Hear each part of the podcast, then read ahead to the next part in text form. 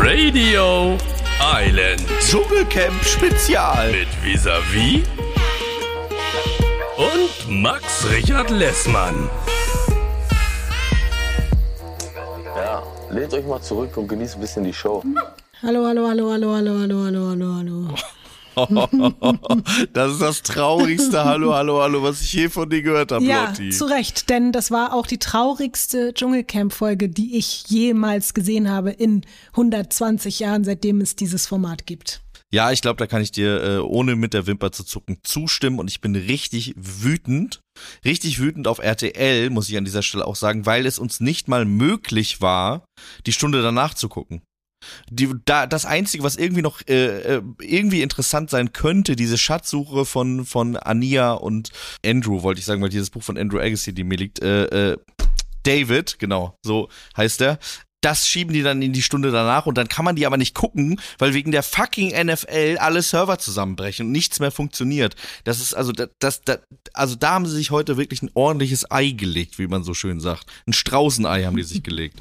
Ich weiß auch nicht, wie die das morgen wieder gut machen wollen, weil das wirkte wirklich so ein bisschen so, als wenn die einen kompletten Fick geben auf alle Menschen, die gerne jetzt Dschungelcamp gucken wollen, weil normalerweise, ich meine, das ist das Trash-TV-Reality-Event des Jahres. Vorhin hier, wir sind gerade in einem kleinen äh, Album-Writing-Camp. Leon ist dabei und Momme, sein Produzent oder ein Produzent und die beiden zusammen haben vorhin mit mir über das Dschungelcamp geredet und dann hat er mich gefragt, meinte so, das ist doch, also Dschungelcamp ist doch für euch sowas wie WM unter den Reality-Formaten. Ich sag so, ja, genau. Das, wir befinden uns gerade in der WM und das sind hier gerade Vorrundenspiele, die so wichtig für uns sind und wir werden behandelt wie ein Stück Scheiße. Wir werden dahin geholt, setzen uns da alle hin auf die Tribüne, denken, jetzt wären Tore geschossen und dann werden wir einfach Ja, wieder nach ja. Hause geschickt, bevor überhaupt das Spiel angefangen hat und dann wird man auch so abgefertigt von wegen, ja, was wollt ihr denn jetzt noch? Ciao,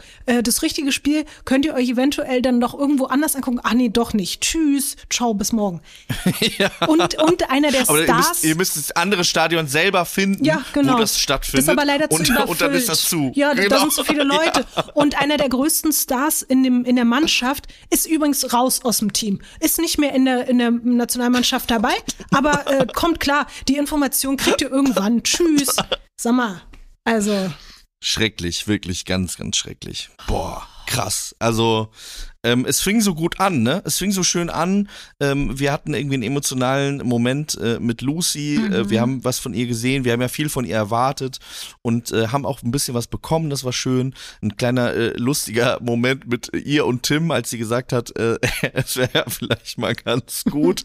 Also das, ich finde, dass äh, wenn sie das sagt, ich finde, lustigerweise hätte ich das von jeder anderen Person als Affront äh, verstanden, aber äh, sie hat das auf so eine Art und Weise gesagt und er hat das auch auf so eine Art und Weise äh, angenommen. sag, was sie gesagt hat. Zitat. Max, zitiere es doch bitte. Sie hat gesagt, Zitat, es ist vielleicht nicht ganz schlecht, wenn dein Hintern mal ganz kurz Pause macht oder so. Wenn dein Hintern mal ganz kurz geschlossen bleibt. Ich glaube, das hat sie gesagt, ja. Ich fand auch das Wort ganz schön. Es war für mich ein bisschen das Wort des Tages. Po-Sperre. Po-Sperre, Ja, genau. das war-.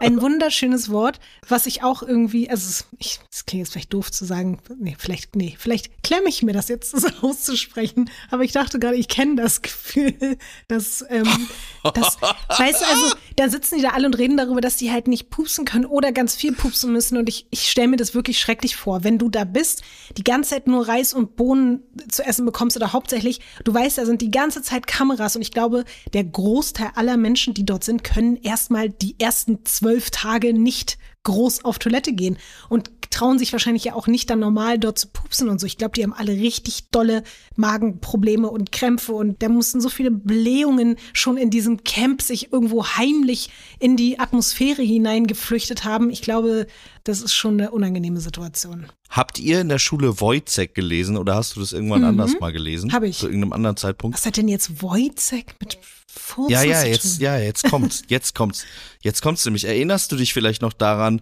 was Wojcek von dem Arzt verschrieben bekommen hat? Was für eine Diät? Reis und Bohnen vielleicht? Fast. Er durfte nur Erbsen essen, Oh glaube ich. Wenn ich mich richtig erinnere, hat er nur Erbsen gegessen und ist darüber ja wahnsinnig geworden. Der ist ja verrückt geworden, Wojcik. Dem ging's ja nicht mehr so gut. Dem ging's ja vorher schon nicht so gut und dann ging's ihm gar nicht gut mehr. Und ich habe mich gefragt, ob sie sich inspiriert haben lassen bei der Konzeption vom Dschungelcamp bei Wojcik und gedacht haben, wir geben den Hülsenfrüchte, dann werden die verrückt. Wow, ich glaube, es gibt selten den Moment, dass in einem Atemzug das Dschungelcamp und ein literarisches Werk wie Wojcek genannt werden. Das passiert nur bei Radio Island. Dank Max Richard Lessmann, das ist schön. Vielen, vielen Dank dafür. Ich hatte ja, das ist, war ein kleiner Full Circle Moment, weil wir beide ja auch Literatur mögen. Wir sind ja auch beide große Schriftsteller. Und ähm, das war ein kleiner Full Circle Moment jetzt, Dschungelcamp und Literatur. Für mich gab es einen kleinen Full Circle Moment, als es war jetzt eine riesige Schweineüberleitung, tut mir leid, aber so ist es jetzt halt, als Lucy, Cora und Tim zusammenstanden, ganz am Anfang der Folge. Da war ich noch sehr hoffnungsvoll und dachte, das wird eine richtig geile Folge heute, weil meine drei Favoriten, die safe in die Top 3 am Ende kommen werden, stehen da zusammen und unterhalten sich eben sehr emotional. Und ich fand es auch süß, wie Cora und Tim Lucy getröstet haben. Und ich habe dir ja auch schon mal erzählt, ich habe ja so eine emotionale Verbindung irgendwie auch dadurch zu Lucy, weil ich diese Goodbye Deutschland Folgen mit ihr gesehen habe. Und da Ja, ging es nämlich ja. auch damals um die Geschichte mit ihrer Mutter. Das fand ich nämlich so krass. Sie hat damals erzählt, obwohl sie eigentlich nicht das beste Verhältnis zu ihr hatte und immer wenig Liebe auch von ihr bekommen hat, hat sie sie, als sie schwer krank geworden ist, wirklich 24-7 gepflegt und war die letzten Monate immer an ihrer Seite bis zu ihrem Tod. Und irgendwie fand ich das dann noch krasser, auch so zu sehen, wie, wie sehr sie weiterhin aber auch zu knabbern hat daran, dass sie gestorben ist, aber auch daran, wie das halt so das Verhältnis zwischen den beiden war. Und auf jeden Fall war das irgendwie so ein Moment, wo ich echt dachte, oh, die drei, ich hoffe, die bleiben alle drei ganz lange da drin. Und da wusste ich ja noch nicht, was am Ende passieren wird. Es war noch nicht zu erahnen. Ich finde aber auch, die Folge hat insgesamt danach total abgebaut. Ja. Also ich finde, das hat, war ein starker Start, ne, mit Emotionen und mit Gefühlen und so. Und dann war ich so ein bisschen so, okay, hier, wär, wir, wir bekommen irgendwie so halbseidende, halb interessante Gespräche serviert. Dann waren wir irgendwie schon auf einmal bei der Dschungelprüfung. Mhm. Und ich finde, da wird's noch mal interessant. Da wird's, also darüber möchte ich auf jeden Fall äh, sprechen, weil ich da ein bisschen verwirrt bin. Also, wir haben ja davon gesprochen die ganze Zeit, äh, dass wir vermuten, dass Layla sich bemüht, in die Dschungelprüfung zu kommen, durch äh, dieses Overacting, wenn mal äh, sie eine Fliege irgendwie berührt oder so, oder äh, Mhm. bei dieser Dschungelprüfung, wo sie was essen musste. Jetzt ist sie in der Prüfung gelandet und ich hatte hier auch lustigerweise schon ein Internetproblem. Ich weiß nicht, ob es da auch schon an der RTL-App lag oder ob äh, das hier lag. Und zwar war das so, dass sie reingegangen sind oder die äh, kurz davor waren reinzugehen. Dann war das Internet weg für so 15 Sekunden und dann sind sie durch die Dschungel abgezogen und weggetrottet und äh, ich habe quasi den Moment, äh, Oha. in dem sie abgebrochen hat, nicht gesehen. Soll ich Kannst dir du mir den nochmal beschreiben? Ja. Weil das ist ganz wichtig, ja, weil, Lotti, weil das ist für mich ganz, ganz wichtig für die Bewertung dessen, weil in mir arbeitet es wirklich. Ich habe da Theorien zu, die ich gerne mit dir teilen möchte, aber ich muss dieses kleine Puzzleteil von dir noch dafür bekommen. Also wie war der Moment, als sie das abgebrochen hat? Sie lag da, dann ging die Dschungelprüfung los und das erste Tier, was hinein schon sehr ruppig schnell hineingeflogen ist, war ein eidechsenartiges Wesen und es ist, ich weiß nicht, ob es ihr direkt auf den Kopf, aber auf jeden Fall in Richtung ihres Kopfes. Es ging ganz schnell. Sie hat wie am Spieß geschrien und dann hat sie gerufen, ich bin jetzt da, holt mich hier raus. Und das war's. Okay, hast du das in dem Moment als authentisch wahrgenommen? Jein. Ich habe durch dieses Gespräch vorher, was sie mit Kim hatte, leider weiter die Tendenz, dass sie das eigentlich noch mehr motiviert hat in ihrem eh schon vorhandenen Plan, nämlich je mehr ich drüber bin, desto mehr Sendezeit werde ich ihr bekommen. Und ich glaube, da sind wir wieder bei der Ambivalenz der Dinge. Ich glaube, sie hat Angst vor Spinnen. Ich glaube, sie hat Angst vor Krabbeltieren, vor Fröschen, vor allem. Ich glaube, sie ekelt sich, findet das alles schrecklich, Blutegel, bla, alles bäh, verstehe ich auch. Aber trotzdem ist sie sich vollkommen bewusst darüber, wenn sie sich da massiv reinfallen lässt und wenn sie die erste Woche in jede Dschungelprüfung gewählt wird und in der zweiten Woche plötzlich anfängt, sich ihren Ängsten noch mehr zu stellen, durchzuziehen und die Tränen fließen zu lassen, aber nicht zu rufen, ich bin ein Star, holt mich hier raus, sondern das durchzuziehen, dass sie dann Chancen hat, die Dschungelkönigin zu werden. Sie ist schlau genug, um genau das zu wissen. Sie hat wahrscheinlich auch Menschen um sich rum, die sie gut beraten und die mit ihr zusammen vielleicht auch diese Taktik ausgearbeitet haben. Und deswegen war das eher so ein, vielleicht, also ich hatte ganz kurz den Moment so, dass ich dachte, wollte sie die Person sein, die am schnellsten in der Geschichte eine Dschungelprüfung abgebrochen hat innerhalb von einer halben Sekunde oder was war das jetzt so? Deswegen, also ich würde natürlich gerne wissen, wie deine Theorie dazu ist. Meine ist, es ist beides. Sie hat Angst, aber sie weiß genau, was sie tut und will damit ganz weit kommen und dann dreht sich das Blatt auf einmal in Woche zwei. Meine Theorie ist tatsächlich ein bisschen ähnlich. Ähm, ich glaube, sie hat alles darauf angelegt, in die Dschungelprüfung zu kommen und hat dann aber es doch Angst vor ihrer eigenen Courage bekommen und hat gemerkt, scheiße, ich kann das einfach wirklich nicht. Also ich habe gerade eben noch gespielt, dass ich das alles nicht kann. Und jetzt merke ich aber, es geht wirklich nicht ich war mir noch unsicher, weil sie vorher schon direkt geweint hat und so. Da war ich so, hm, ist das jetzt echt? Kann man das so spielen? Weiß ich jetzt nicht so genau. Da hat schon so ein bisschen bei mir angefangen zu bröckeln. Und äh, die Art und Weise, wie sie dann durch den Dschungel gegangen ist, dann hat sie zwar diesen Satz gesagt, bitte nicht mehr für mich anrufen, was ich finde immer ein Indiz dafür ist, dass die Leute wollen, dass man mhm. anruft. Äh, gleichzeitig hatte ich aber das Gefühl, dass die wirklich fassungslos und wirklich total neben sich stand. Auch auf eine Art und Weise, die, bei der ich jetzt nicht das Gefühl hatte, dass das gespielt war.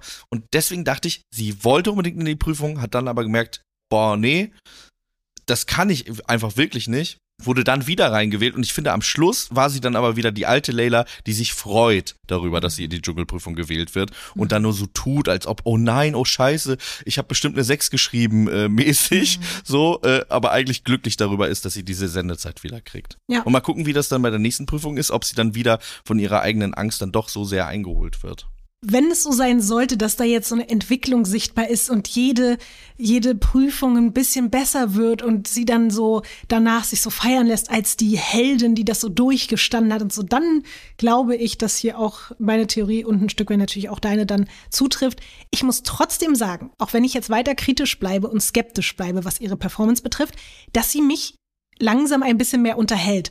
Was ich schon ein bisschen witzig finde, ist, wenn eine Person da durch den Dschungel läuft und die Insekten die ganze Zeit als Pisser und Fotze und so bezeichnet. Das fand ich schon ein bisschen lustig. Auch das kann natürlich vielleicht auf eine Art auch eine einstudierte Sache sein, um irgendwelche kultigen Sachen zu sagen, um damit dann hier bei uns demnächst zitiert zu werden bei Radio Island, aber das fand ich ein bisschen lustig. Wenn man dann so rumläuft und zu irgendwelchen Mücken sagt, du Fotze, komm mir nicht zu nah und so und du Scheißpisser, stich mich nicht, hau ab, du Arschloch. Das finde ich ein bisschen lustig, aber ja. Fand ich auch ein bisschen lustig, ja, ja muss ich auch sagen. Ja.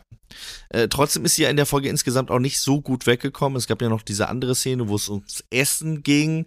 Und da bin ich aber auch ambivalent. Auf der einen Seite finde ich natürlich, wenn Leute andere Essgewohnheiten haben, sollte man darauf Rücksicht nehmen. Aber in dieser Konstellation ist es halt wirklich schwierig gewesen, darauf einzugehen.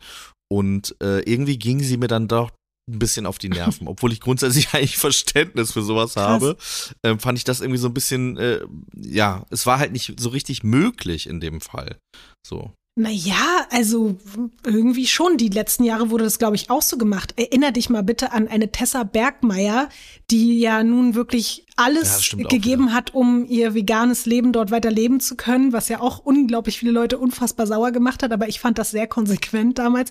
Und die hat ja darauf bestanden. Die wäre ja ausgeflippt, hätte jemand gesagt, hier. Und da, es gab ja, ja genau und deswegen auch diese Probleme. Dann macht man halt das eine zuerst und dann das andere. Ich muss schon sagen, dass ich die Reaktion von Felix von Jascherow, der dann so sagt, ja, also hier so eine Extrawürste, die werden hier von mir komplett wegignoriert, hat mir dann auch wieder gezeigt, du bist auch nicht so der Teamplayer-Typ, so für den du dich hier von Anfang an ja, versucht ja. hast auszugeben, weil es steckt ja etwas dahinter, warum sie das nicht möchte. Und ich bin, würde ich sagen, auch gerade an einem ähnlichen Punkt. Ich weiß nicht, ob es im Dschungel so wäre, aber jetzt, gerade in meinem Leben zu Hause, ich würde nichts essen wollen, was in einer Pfanne gebraten wurde, wo gerade irgendwie Fleisch drin war. Das würde ich nicht wollen. Also deswegen kann ich das voll nachvollziehen, aber dann bin ich insofern auch wieder ambivalent, weil ich denke, ja, es ist aber das Dschungelcamp. Da sind wir halt auch wieder dabei so, wenn du dich solchen Sachen dann nicht irgendwie stellen kannst und willst, dann hast du dich da vielleicht im Vorfeld nicht so richtig mit auseinandergesetzt. Aber naja. Ich habe beide in dem Moment ein Stück weit verstanden, fand aber Felix Wojascharow einfach noch, also ich fand ihn schlimmer als sie in dem Moment. Ja, ich glaube, das, was er nicht, was er nicht sieht, ist, dass er in diesem Moment hätte er sich wirklich als Teamleader oder als irgendwie herausstellen können, indem er nämlich sagt, ey, es gibt hier zwei, drei Leute, denen geht's anders und wir müssen auf die Rücksicht nehmen, weil wir sind hier eine Gemeinschaft und äh, und so. Er hätte er hätte das ganz anders für sich und seine Zwecke, seine politischen Machenschaften, die er da, glaube ich, irgendwie plant, um Dschungelkönig zu werden, weil er so der irgendwie erinnert er mich auf eine Art auch an Jay Khan. An dieses so, ich bin so der Cowboy hier im, im Dschungel Mhm. und ich bin der Chef und ach, ihr habt mich gewählt, ach, ja, na, also ich würde es natürlich schon gern machen, aber puh, Ja. so viel der Ehre und so.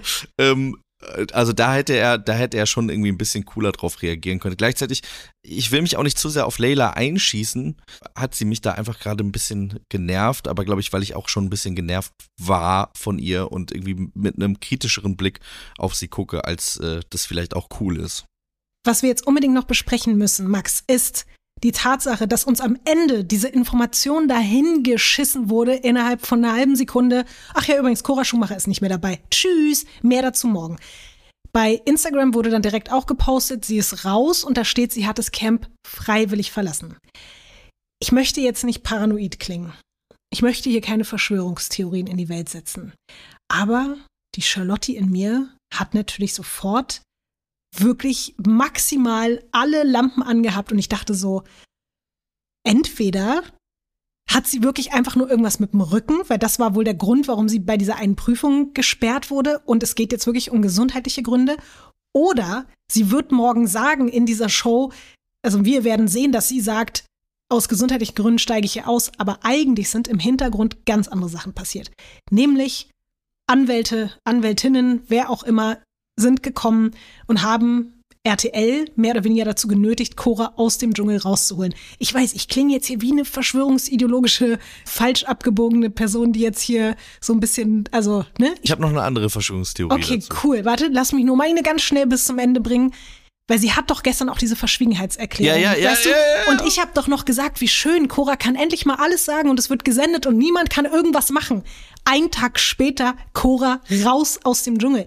Ich dachte so, das kann doch kein Zufall sein. Ich könnte mir schon vorstellen, dass was Juristisches dahinter steckt. Ich habe dann auch so ein paar Kommentare gelesen, dass Leute gesagt haben, naja, vielleicht war es nicht die Schumacher-Familie, sondern vielleicht ist es Oliver Pocher, der das gemacht hat. Das glaube ich wiederum nicht, weil er hat glaube ich, keine rechtlichen Handhabe gegen sie, während das bei der Schumacher-Familie ganz anders ist. Ähm, deswegen, ich finde es unglaublich gruselig fast schon, weil sie verzichtet ja auf einen ganz großen Teil ihrer Gage. Wenn man freiwillig dort geht, dann kriegt man definitiv nicht das, was man eigentlich bekommen hätte. Die Hälfte angeblich. Genau, und dazu kommt ja auch noch, dass eine Cora natürlich diese Publicity und alles hundertprozentig brauchte und wollte und jetzt einfach weg ist. Also ich finde es krass, ich bin unglaublich gespannt, was wir jetzt hören werden und wie das diesbezüglich weitergeht. Was ist deine Theorie, Max? Meine Theorie ist, dass es tatsächlich ja jetzt gerade auch die Nachrichten gab, die Vermutung, dass sie die höchste Dschungelgage aller Zeiten mit 550.000 Euro bekommen hat. Und nach allem, was wir wissen, verliert man die Hälfte seiner Gage, wenn man freiwillig geht. Was ich mich frage ist, hat Cora von Anfang an ihre Gage so hoch angesetzt, weil sie wusste, dass sie nach vier Tagen geht? Und hat sie deswegen auch sofort über Olli Pocher geredet, sofort über Ralf geredet, direkt am Anfang, ohne Not quasi, ihre, ihre ganze Sob-Story da ausgepackt, muss man ja irgendwie auch sagen. Und dann äh, äh, sich verabschiedet und gesagt, ja, also ich krieg jetzt immer noch die höchste Gage aller Zeiten, mehr oder weniger. Selbst wenn ich nur die Hälfte bekomme, reicht mir äh, völlig aus. Was sollte aber der Sinn dahinter sein? Schneller verdientes Geld. Sie hat keine Lust, da so lange drin zu sitzen. Ich glaube das bei Cora Schumacher auf Nee. gar keinen Fall. Also wenn ich glaube, dass dort jemand da drin die Aufmerksamkeit so doll genießt, vor der Kamera zu sein und Teil einer Reality-Show zu sein. Ich meine, die war auch bei Promi Big Brother, die war auch, die hatte ihr eigenes Format, die kennt diese Belastung über Wochen. Natürlich ist es nochmal Dschungel, es ist was anderes, aber sie hat dort Feuer gemacht, sie hat sich um andere gekümmert, sie wirkte ja bislang überhaupt nicht so, als wenn sie irgendwie fertig wäre. Klar, vielleicht sehen wir morgen was ganz anderes, vielleicht wird uns die Sendung morgen hoffentlich in eine Richtung weisen. Vielleicht hatte sie plötzlich irgendeinen Nervenzusammenbruch, vielleicht ging es ihr nicht gut. Ich weiß es alles nicht, aber diese Theorie spricht für mich total gegen dieses Bestreben von Cora Schumacher, was sie, glaube ich, schon immer hatte. Sie liebt es, im Mittelpunkt zu stehen und sie weiß, das, was ihr zwei Wochen Dschungel bringen kann, die wusste auch, dass sie Chancen hat, Dschungelkönigin zu werden. Darauf zu verzichten für 250.000 Euro, das ist es doch nicht wert. So, die hätte danach Millionen damit machen können, die nächsten Jahre. Und die hätte so krass auch ihr Image damit so safe polieren, komplett neu aufbauen können. Darauf zu verzichten, nee, das glaube ich nicht. Es gibt ja noch den anderen Spruch, äh, wenn du da willst, dass du das äh, Gesprächsthema Nummer eins auf der Party bist, dann darfst du nicht hingehen, ne? Oder früh als erstes gehen. Vielleicht ist es auch ein bisschen sowas. Ich finde deine Theorie am Ende aber natürlich auch ein bisschen plausibler. Dass da, allerdings frage ich mich, ob die dann wirklich ähm, darauf reagieren würden, RTL. Also ob die dann selber so einen großen Druck bekommen haben, dass sie gesagt haben, okay, wir müssen jetzt einschreiten, weil wir auch äh, Gefahr laufen, da äh, ein Verfahren an Hals zu bekommen. Weil wenn es nur um sie gehen würde, kann ich mir nicht vorstellen, dass da jemand Stopp sagt ich würde jetzt, ohne zu viel zu verraten, nur sagen, ich glaube, dass die so mächtig sind, dass die das schaffen, zum Beispiel Berichterstattung innerhalb von einem halben Tag komplett zu verändern und alles, was jemals im Internet über ein Thema zum Beispiel geschrieben wurde, komplett zu vernichten und zu sagen, das ist niemals passiert. Diese Macht haben die auf jeden Fall. Das weiß ich so. Das klingt jetzt wirklich alles ein bisschen so. Die Schumacher-Familie meinst du? Ja, auf jeden Fall. Also da sind schon, da waren, das hat auch jeder mitbekommen, ist jetzt kein Geheimnis, deswegen kann ich das auch so sagen. Es gab Schlagzeilen zum Beispiel auch über eine Cora oder so, die waren innerhalb von einem halben Tag verschwunden und sind nie wieder aufgetaucht, weil die dafür gesorgt haben, anwaltlich. Und ich kann mir vorstellen, dass, dass so ein Druck ausgeübt wird. Aber vielleicht ist es auch alles Quatsch und wir lachen morgen über das, was wir hier sagen, weil Cora Schumacher einen Hexenschuss hatte oder einen Bandscheibenvorfall und deswegen das scheiß Camp ja, ja. verlassen muss und wir uns jetzt hier schämen, weil ich hier sitze und hier irgendwelche kruden Theorien auspacke. Ich habe mir nur gedacht, ich habe weiter verfolgt, was bei Oliver Pocher passiert und da spitzt sich das auch immer weiter zu. Der redet die ganze Zeit weiter darüber, dass er irgendwie eigentlich mit Ralf Schumacher zusammen ist, sagt weiter die schlimmsten Sachen auf der Bühne über Cora Schumacher und vielleicht hat dieser Druck, der sich dann auch auf der Seite aufgebaut hat, jetzt dazu geführt, dass die gesagt haben, das muss jetzt hier aufhören, weil die Familie am Ende hier einen Riesenschaden trägt. Ich, ich habe keine Ahnung. Max, wir wollten 20 Minuten reden, weil wir haben gesagt, es ist die kürzeste Folge aller Zeiten. Dann machen wir auch hier heute unsere kürzeste Folge. Wir bewegen uns langsam schon wieder in eine falsche Richtung. Aber wir werden eh erst morgen erfahren, was eigentlich passiert ist und worüber wir jetzt hier sprechen das stimmt. Und morgen werden wir dann auch endlich erfahren, was auf dieser äh, Schatzsuche passiert ist, ob Ania und David sich in irgendeiner Art und Weise äh, näher gekommen sind. Ich äh, wünsche mir ja natürlich, dass es eine Schatzsuche ist, wo sie übernachten müssen, weißt du, in so einer Höhle, wo mhm. sie dann mhm. Käse zu essen kriegen und so, so diese, diese Art, die da damals Jay Khan und äh, Indira Weiss auch hatten. Das fände ich schön. Allerdings finde ich es dafür ein bisschen zu früh. Also ich könnte mir eigentlich äh, da eine Love Story vorstellen, die sich ein bisschen länger aufbaut. Und ähm, ich finde das tatsächlich eine interessante Storyline, zu sehen, ob sie irgendwie, wann ihm auch sagt, dass sie ihn gut findet und so weiter und so fort. Das finde ich schon spannend. Also das macht mir irgendwie Spaß, ihr dabei zuzugucken. Geht wie sie mir, ihn umkreist. Geht mir ganz genauso. Ich fand es auch maximal unangenehm. Auf der anderen Seite fasziniert mich auch ihre Offenheit, sowas vor laufender Kamera vor einem Millionenpublikum zu sagen, wie ist mir scheißegal, ob der vergeben ist oder nicht, das ist halt, das muss man erstmal machen, weil man genau weiß, dass alle sagen werden, oh mein Gott, was bist du denn für ein schrecklicher Mensch, aber die gibt halt, wie ich ja schon von Anfang an meinte, einen maximalen Fick auf alles und das, das finde ich mutig, teilweise ein bisschen schlimm, aber auch gut, dass sie da ist. Ich finde das gut. Und diese Prüfung, von der du gerade geredet hast, in die sie eventuell ja mit David geschickt werden könnte, da hoffe ich natürlich auch ganz doll drauf, dass Kim und Mike in so eine Prüfung reingesteckt werden. Und vielleicht ist es ja dann das, was passieren wird, was wir hier schon alle irgendwie vermuten, dass es dann auch den ersten Dschungel-Sex geben wird. Vielleicht aber auch gar nicht, vielleicht streiten sie sich einfach nur die ganze Nacht und es wird ganz unangenehm. Was man jetzt sagen muss, ist, wir sind zwar wütend über diese Folge und trotzdem stellt sie sicher, dass ganz viele Leute die nächste Folge gucken wollen, weil es so viele offene Fragen gibt. Das muss man auch sagen. So schrecklich das war, umso gespannter sind wir jetzt auf die nächste Folge, die hoffentlich länger ist als zehn Minuten. Max, bevor wir Tschüss sagen, gibt es noch eine klitzekleine Kleinigkeit. Wir haben doch gestern ja. über diesen wahnsinnigen Moment gesprochen, als ähm, 24 Tim sich die Seife in den Mund gesteckt hat, ne? Ja. Und dann hatte ich doch so einen kurzen Moment, wo ich dachte, hä, warum finde ich das so schrecklich? Warum habe ich denn so einen schrecklichen, so ein schreckliches Gefühl in meinem Mund dabei? Und meinte er dann so aus Spaß, ja, ich meinte das wirklich gar nicht so ernst, dass ich gesagt habe, ich habe gerade eine Eingebung, wie ich in der Badewanne sitze und in eine Seife beiße. Und ich habe heute eine Sprachnachricht von meiner Mutter bekommen. Und meine Mutter hat nicht nur darauf Bezug genommen, sie hat auch ganz süß was gesagt über Radio Island. Das hört sie jetzt nämlich auch wegen des Dschungelcamps, weil sie Dschungelcamp so liebt und weil sie das, Oh. glaube ich, ganz toll findet, dass wir darüber jetzt regelmäßig sprechen. Und deswegen habe ich mir gedacht, wir hören ja Oh, hier wie sonst süß. immer Sprachnachrichten von Trash-TV-Stars. Heute gibt Ja. es eine kleine Sprachnachricht von meiner Mutter. Oh, wie und da süß. hören wir mal rein. Und ähm, ja, das ist ganz schön. Ja, hallo, meine liebe Lotti. Ich bin's Mama. Ja, ich wollte dir sagen, ich habe gerade die zweite Folge von eurem Podcast Radio Island gehört übers Dschungelcamp und fand das wie immer, also oder was heißt wie immer, wie auch gestern, sehr, sehr gut. Also ich höre euch beiden so gern zu, stimmlich und äh, ja, ich finde, ihr harmoniert sehr gut miteinander und eure Analysen äh, sind gut und ja, eure Vermutungen und ja, auch der Witz, der da so mitspielt. Also hat mir sehr, sehr gut gefallen. Ja, aber was ich dir auch noch sagen wollte, es ging ja da äh, heute in diesem Teil auch um diese Seife, die da ein Kandidat gegessen hat oder reingebissen hat. Und deine äh, Erinnerungen, die zurückkamen, äh, kann ich nur bestätigen, weil als du vier Jahre alt warst ungefähr, äh, war das wirklich so, dass du auch in der Badewanne äh, von einem Stück Seife ein ziemlich großes Stück abgebissen hast und äh, glaube sogar auch ein bisschen drauf rumgekaut hast. Ja, und dann war natürlich ganz großes Geheule und Geschreie und man konnte dich schlecht wieder trösten. Deswegen glaube ich, dass du da äh, bestimmt ein kleines Trauma davon getragen hast. Ja, also das äh, ist richtig, äh, dass da die Erinnerung plötzlich bei dieser Besprechung äh, einfach wieder hochgeholt wurden. Ja, gut, ihr beiden.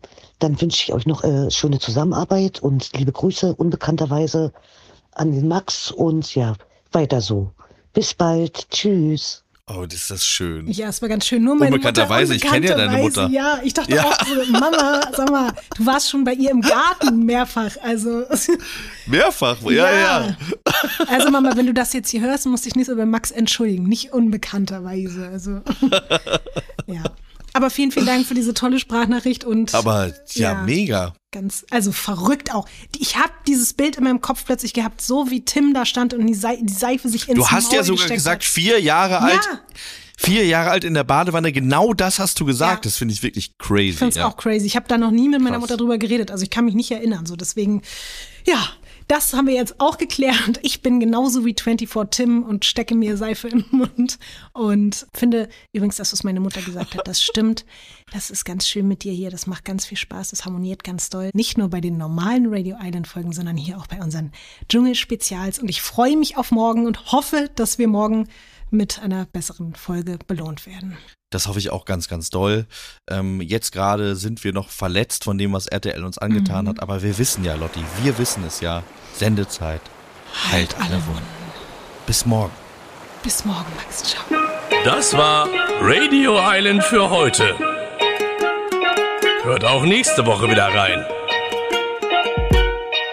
Radio Island ist eine Produktion von 7 One Audio.